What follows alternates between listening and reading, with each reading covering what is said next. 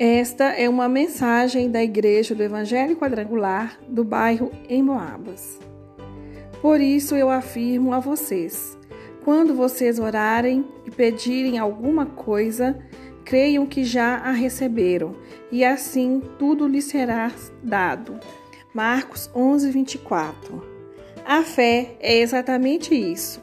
Você, todos os dias, se prostrar diante de alguém pedir coisas que você necessita naquele instante, pois você sabe que Deus é um Deus de promessas e tudo que você pedir com o coração disposto, Ele lhe concederá de acordo com a vontade dele.